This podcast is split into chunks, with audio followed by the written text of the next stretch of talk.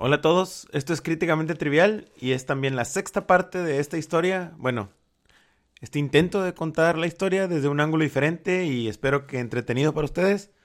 Ahora, quiero decirles que la mejor manera de saber si este experimento que he andado haciendo estos meses está funcionando o no, pues es que escriban, que me digan qué cosas les gustan, qué cosas no les gustan, ya sea por Facebook, por Instagram, reviews en iTunes o por donde más les guste si quieren saber dónde pueden contactarnos, me da mucho, mucho gusto poder decirles, por fin, después de mucho tiempo, este, con fanfarria y todo, que tenemos la nueva página de Críticamente Trivial.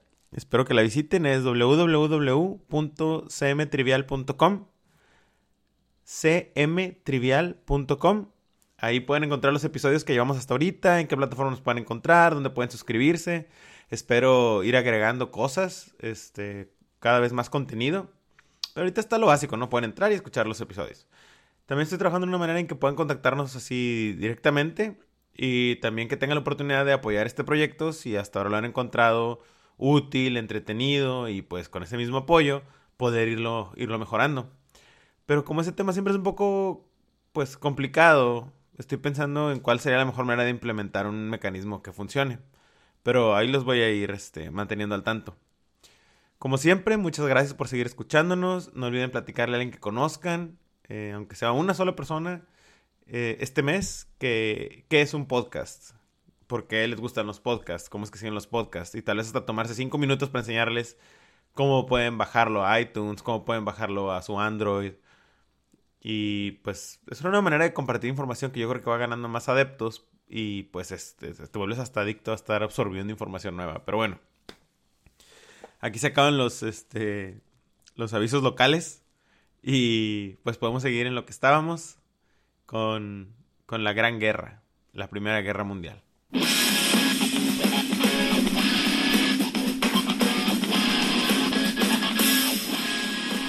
En el episodio pasado nos quedamos en, cómo Alemania andaba con prisa en esta guerra de dos frentes donde quería acabar de un lado rápido para regresarse al otro. Entonces iba de manera estrepitosa camino hacia los fuertes de Bélgica, que como platicamos era una obra de arte de la tecnología de finales del siglo XIX y que Alemania venía con armas que eran obras de arte de tecnología del siglo XX. Y, y estas dos obras de arte estaban a punto de chocar. La clave de este encuentro iba a ser la artillería. La artillería que desde hace 100 años en los tiempos de Napoleón era ya lo que Napoleón pensaba que decidía las batallas. Y es que él vivía de la artillería. Subió por las filas del ejército, empezando como un, oficial de artillería. Es conocido porque usaba mucho esto en el campo de batalla.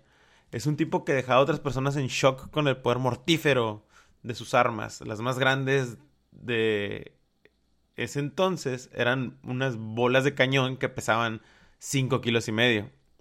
Bolas de 5 kilos y medio. El cañón en sí pesaba como media tonelada, 550 kilogramos. Prácticamente es la misma arma que los dos lados utilizaban durante la Guerra Civil de Estados Unidos. El cañón de 550 kilogramos. El arma más grande que viene en camino de Berlín a Bélgica, la más grande, pesa 136 toneladas.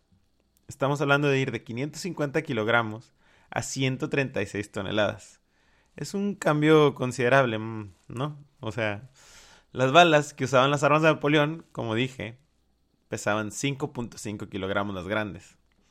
Las balas del arma alemana más grande de 420 milímetros de ancho pesaban 1000 kilogramos, una tonelada. El cañón napoleónico, que era tan mortífero en su tiempo, tenía un rango de 1800 metros.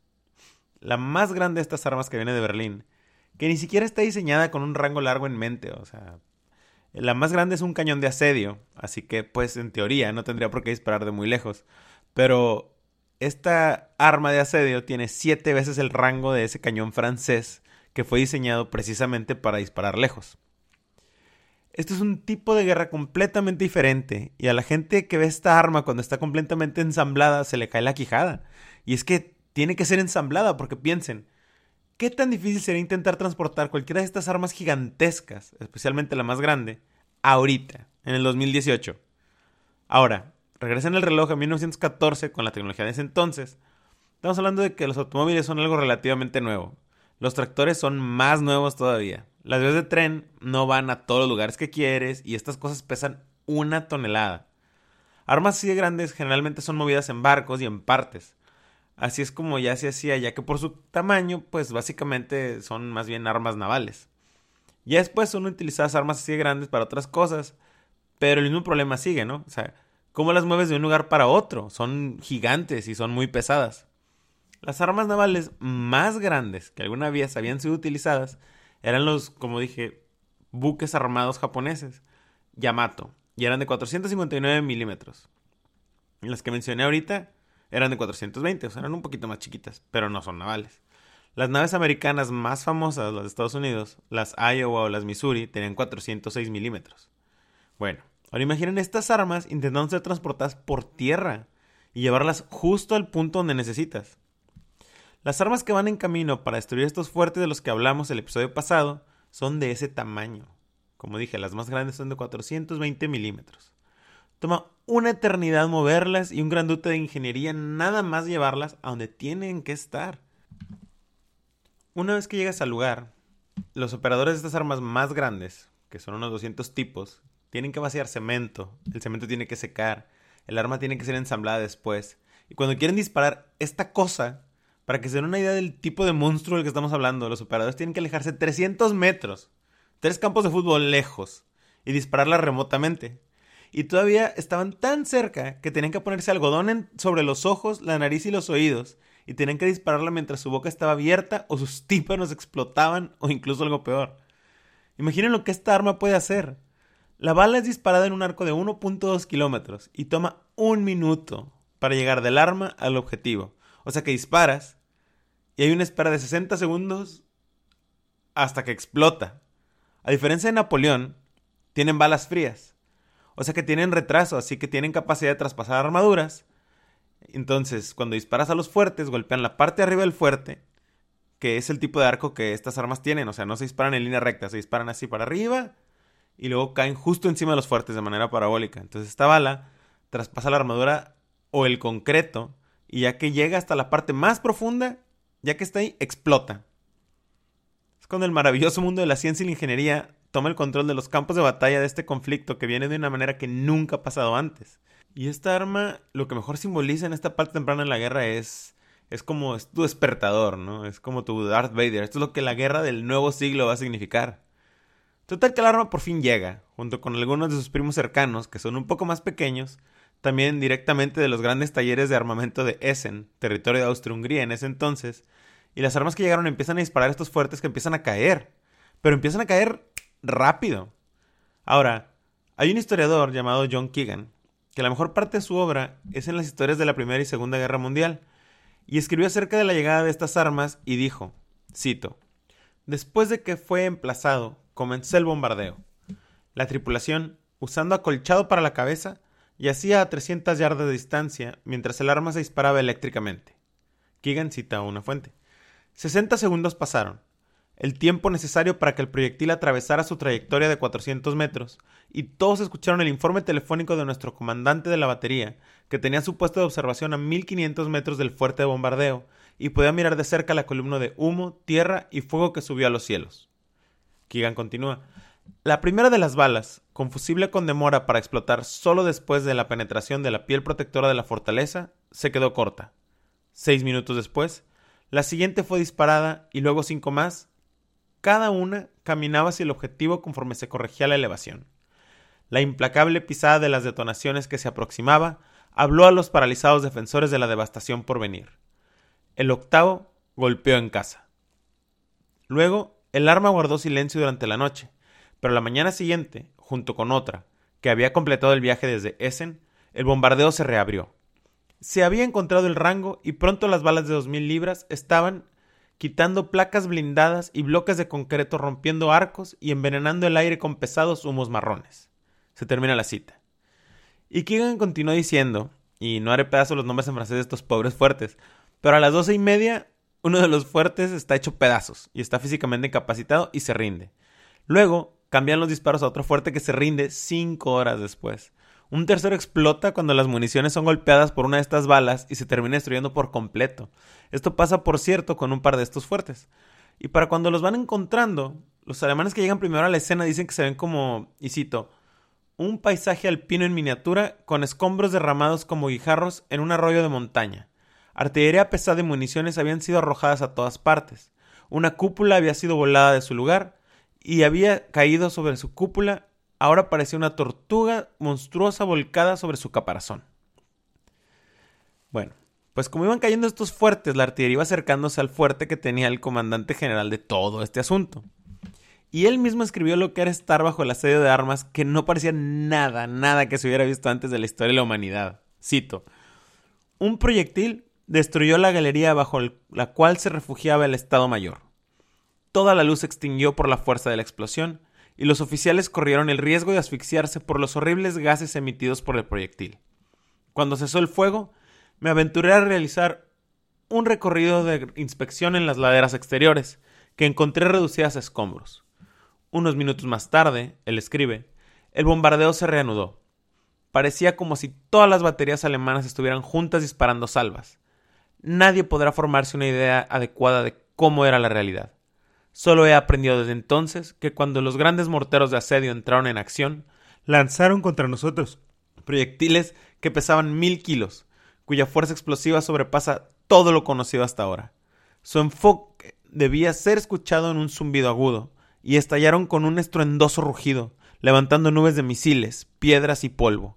Después de pasar un tiempo en medio de estos horrores, deseé regresar a mi torre de observación, pero apenas había avanzado unos metros hacia la galería cuando pasó una gran explosión y fui arrojado violentamente al suelo.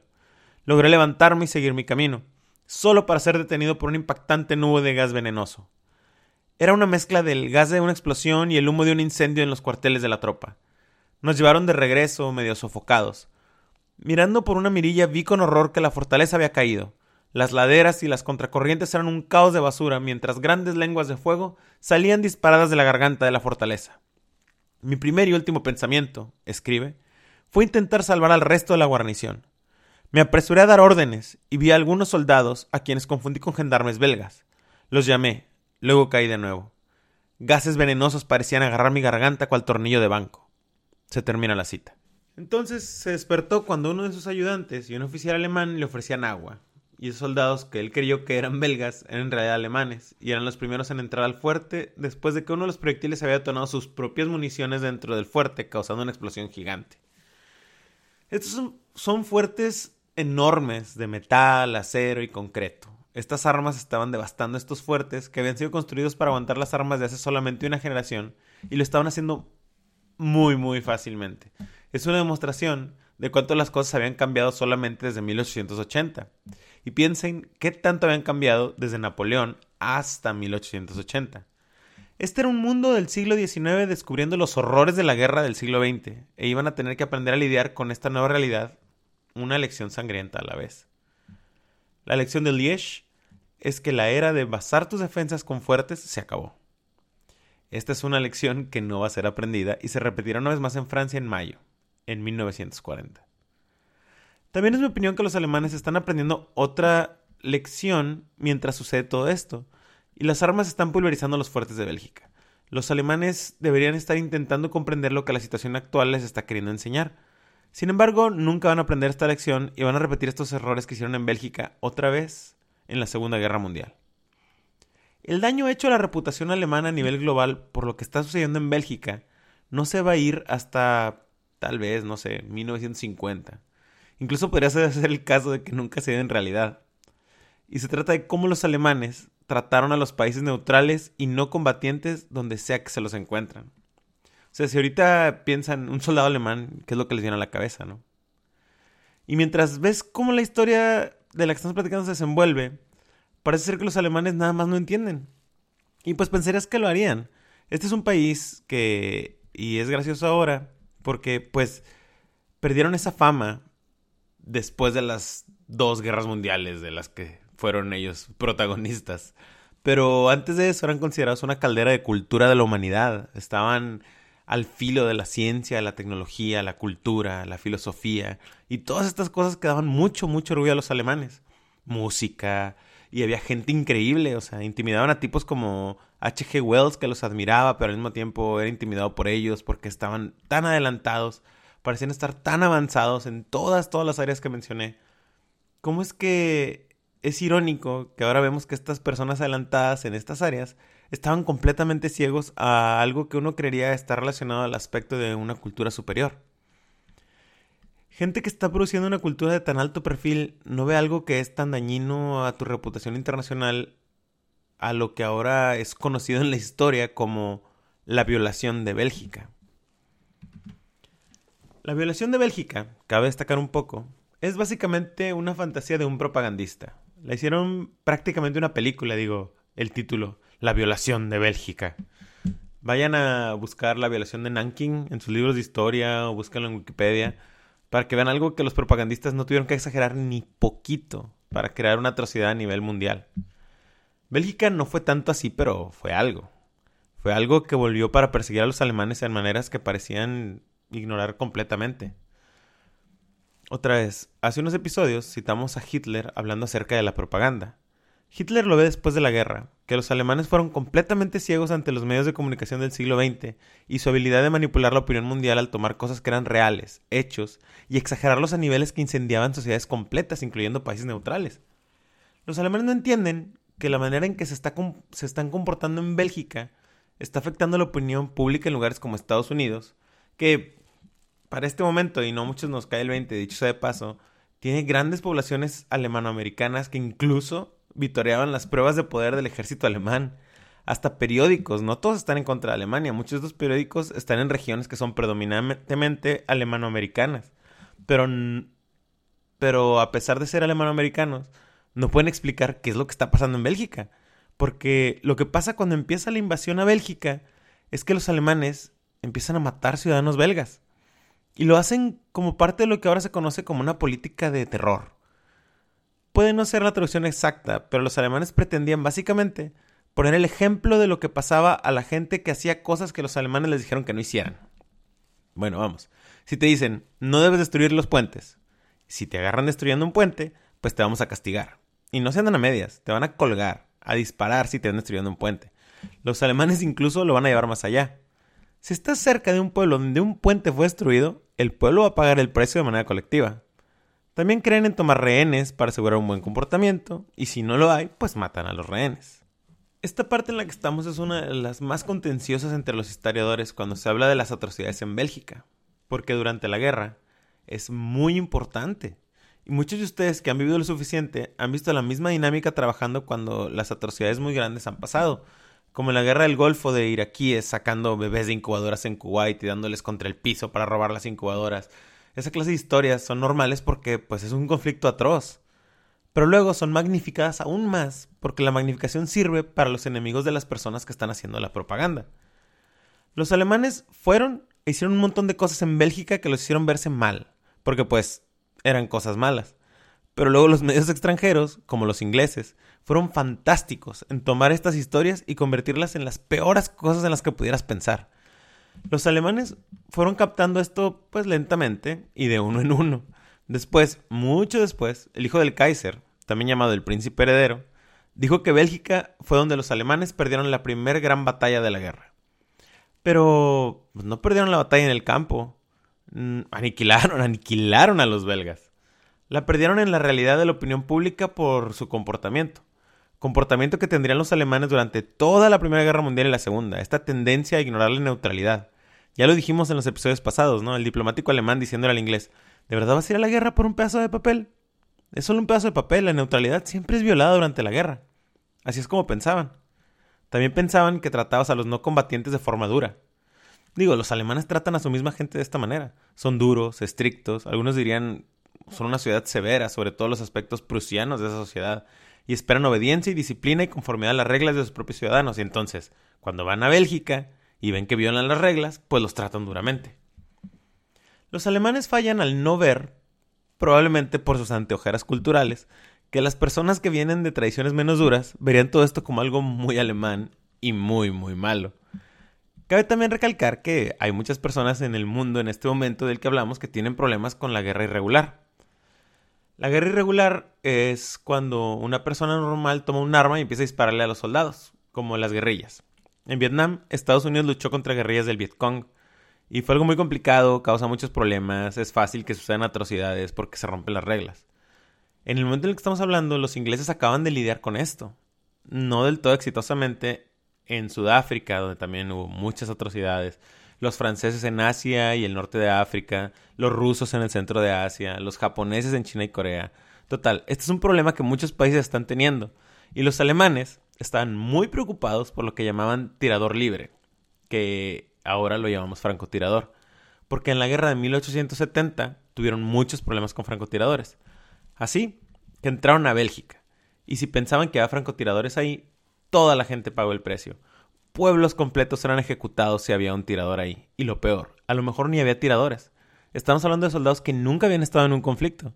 Entonces, pues estaban ahí, escuchaban un disparo que podía haber venido de otro soldado alemán del otro lado del pueblo y empezaban a matar civiles. Es un asunto muy controversial incluso hoy. Algunos historiadores todavía hacen corajes por esto. John Keegan es uno de los que parece que defiende esta idea de los alemanes malvados. Hay algunas obras de historiadores como la autora Lynn MacDonald que hace un trabajo muy balanceado y Neil Ferguson. Y Ferguson, lo que me gusta es que vaya y encuentra lo que pasó originalmente y luego platica cómo es que fue sacado de proporción. Sin embargo, todas estas personas que mencioné enfatizan lo mismo. Estas atrocidades sucedieron, estas personas se murieron. Los alemanes practicaban castigos colectivos, cosas que casi todos en este tiempo encontramos reprochables. Y luego pagaron un extra por esto de, al dar la semilla que daría a los enemigos, la propaganda que se iba a convertir a los alemanes en, en Genghis Khan, repito, que es lo que se imaginan cuando piensan en un, en un soldado alemán. Esa fama no vino de gratis, ¿no? Y esto de Genghis Khan es exactamente la comparación que usó Lynn MacDonald. Ella escribió, cito, En el Reino Unido, el honor de Alemania ya había sido juzgado y encontrado culpable.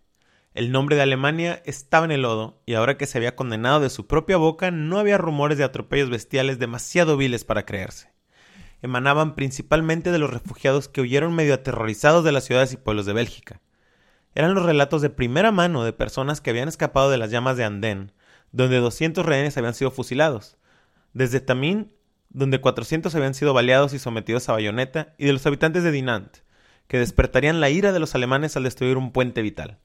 La venganza de los alemanes fue reunir a más de 600 hombres, mujeres y niños y dispararles a sangre fría. El más joven de tres semanas murió en los brazos de su madre. Estas historias eran ciertas y los alemanes no hicieron ningún intento por hacerlas secretas. Después de todo, estaban destinadas a advertir. Inevitablemente mientras viajaban, engendraban ficciones a su paso, de violaciones, asesinatos macabros, mutilaciones, pechos y manos cortadas con sables, crucifixiones, bebés sumergidos en agua hirviendo o lanzados contra las paredes de ladrillo meramente por deporte. Había incluso susurros de canibalismo. Las semillas de la verdad germinaron y se convirtieron en un cúmulo de rumores de villanías indescriptibles, sin igual desde que las hordas de Genghis Khan habían asolado y saqueado Asia. En Francia y en Gran Bretaña, los periódicos estaban llenos de ellos. La opinión pública se había endurecido. Ya no era meramente una guerra justa, era positivamente virtuosa y la gente buscaba sangre. Se termina la cita. No creo que los alemanes se hayan recuperado de esa imagen, incluso ahora o sí. Hablas de un error, Digo, ¿qué hubiera pasado si los alemanes hubieran tratado a los países neutrales y personas no combatientes con un poquito más de respeto?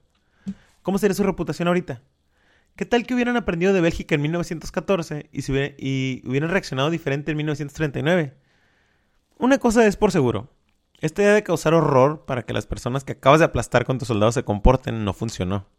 Es una mala política. Las bases y objetivos de esa idea no funcionaron y la gente a cargo, como Van Moltke, que mencionamos hace unos episodios, mencionó su contraparte de Austria. Sí, sabemos que es brutal. Nuestro avance en Bélgica es brutal, pero ¿qué le vas a hacer? Estamos peleando para salvar nuestras vidas. Esto es debido a muerte. Va a ser un poco brutal, pero por un rato. Tipos como Van Moltke es, es como estas personas que tienen locura lógica. Alguien una vez le preguntó que cuál era la manera más humanitaria de sobrellevar una guerra. Y él contestó de forma famosa, hazlo rápido. Tan brutal como quieras, pero hazlo rápido. Es como la analogía de box que usamos en los episodios pasados. Van que estaba diciendo básicamente noquealos. Hay que noquearlos tan rápido como sea posible. Es lo más humanitario que puedes hacer. Por más horrible que sea, hazlo lo más rápido que puedas. Así que Van Moltke en este caso está diciendo, sí es horrible, pero al final esto va a salvar vidas. Ahorcas a algunos de estos saboteadores, fusilas a algunos de los francotiradores y luego dejan de hacerlo, así que ya no tienes que arrasar pueblos completos. ¿Ven más o menos cómo funciona en su cabeza? Neil Ferguson, cuando llega a esta parte, es básicamente nos está diciendo que no seamos tan inocentes. Todos hemos vivido algo así. Vivimos en el siglo XXI y hemos tenido tiempo de absorber las ideas de la propaganda del siglo XX. Y como un aspecto legítimo de la guerra es que a veces le tienes que pintar a tu adversario lo peor, ¿no? Tienes que pintarlo de la peor manera como sea posible. Esto es algo que los alemanes aún no entienden completamente cuando el siglo XX era nuevo, pero que agarran la onda y se vuelven mucho mejores a la hora de la Segunda Guerra Mundial. Ferguson en su libro cuenta una historia donde nos narra las maneras en que esta propaganda era utilizada en ese momento y habla de cómo los periódicos británicos tomaban fotos, a veces de cosas que no tienen nada que ver con esta guerra. En una ocasión, iban a poner fotos de purgas rusas contra judíos que pasaron antes de la guerra. Y luego después ponían abajo de la foto que, pues sí, que eran de, de la Primera Guerra Mundial. Digo, en aquel entonces nadie tenía idea, ¿no? Te mostraban fotos de civiles y ponías, esto es de los alemanes. Y esto es lo que están diciendo. Y pues, no había manera de corroborar, ¿no? Ferguson escribió, cito, Aunque la prensa del entente exageró lo que sucedía en Bélgica, no hay duda de que el ejército alemán cometió atrocidades allí en 1914. Según la evidencia de los diarios de soldados alemanes y otras fuentes confiables, todos los ejércitos alemanes que avanzaban ejecutaron civiles, incluidas mujeres y sacerdotes. En total, el ejército alemán asesinó deliberadamente a 5.500 civiles belgas, la mayoría de ellos en el periodo de 11 días, del 18 al 28 de agosto de 1914, y al menos otros 500 en Francia. Los alemanes también usaron civiles como escudos humanos y arrasaron numerosas aldeas hasta el suelo. En un caso, una niña de 18 años fue muerta a bayonetazos. También hubo numerosas violaciones en la Francia ocupada. Termina la cita. John Keegan nos dice enfáticamente que estos no son eventos aislados. Muchos de los individuos en las tropas están envueltos en esto. Nos explica que las ejecuciones no son por escuadrones especiales como en la Segunda Guerra Mundial, pero por soldados normales. Él escribió, cito, entre las víctimas había niños y mujeres como a los hombres, y la matanza fue sistemática. En Tamín, los rehenes estaban concentrados en la plaza, derribados por escuadrones de ejecución y sobrevivientes a la bayoneta. Los escuadrones de ejecución no eran, al igual que los grupos de acción del holocausto de Hitler, especialmente asesinos, sino soldados alemanes comunes. De hecho, los que asesinaron en Andén fueron los reservistas de los regimientos más distinguidos del ejército prusiano, el Gardregimenter Sufus. Termina la cita. Y los belgas iban a tener completo derecho, ¿no creen?, de preguntarse mientras todo esto sucede, eh, ¿dónde están los protectores? Firmamos todos estos tratados que decían que la independencia estaba garantizada por los poderes más grandes de la época. ¿Dónde están esos poderes? ¿Dónde están en estos momentos cuando los belgas los necesitan más que nunca? Lo único que ven es el ejército alemán marchando y quemando todo, tal vez disparándoles a personas que conoces. La respuesta a todo esto es que vienen en camino. Los ingleses están en el proceso a estas alturas de la historia de desembarcar tropas en el continente para ayudar a los franceses, que están terminando la última parte de los ingredientes necesarios para lanzar una ofensiva. Los rusos incluso están sorprendiendo a todo mundo al juntar suficientes tropas para al menos atacar Europa del Este y recordarle a los alemanes que no puedes andar dejando tu frontera este abandonada y aventar todo lo que tienes contra Francia. Como que, eh, seguimos aquí y los austrohúngaros están a punto de averiguar exactamente por qué los serbios tienen esa reputación de militares feroces. Todo esto va a pasar más o menos simultáneamente.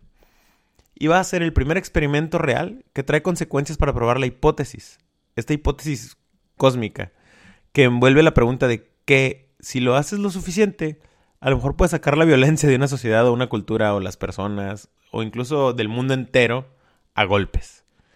Y la respuesta es pues depende qué tan fuertes sean esos golpes. Yo creo que en la historia nadie ha sido golpeado muy fuerte hasta ahorita. Digo, en comparación a cómo va a estar. Entonces los belgas no son más que un aperitivo a lo que la guerra moderna va a hacer.